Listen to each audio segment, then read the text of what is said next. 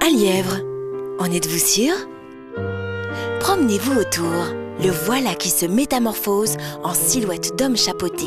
Métamorphose, c'est justement le titre de la pièce de l'artiste suisse Marcus Reitz qui représente une figure bien connue du monde de l'art contemporain, celle de l'artiste Joseph Beuys.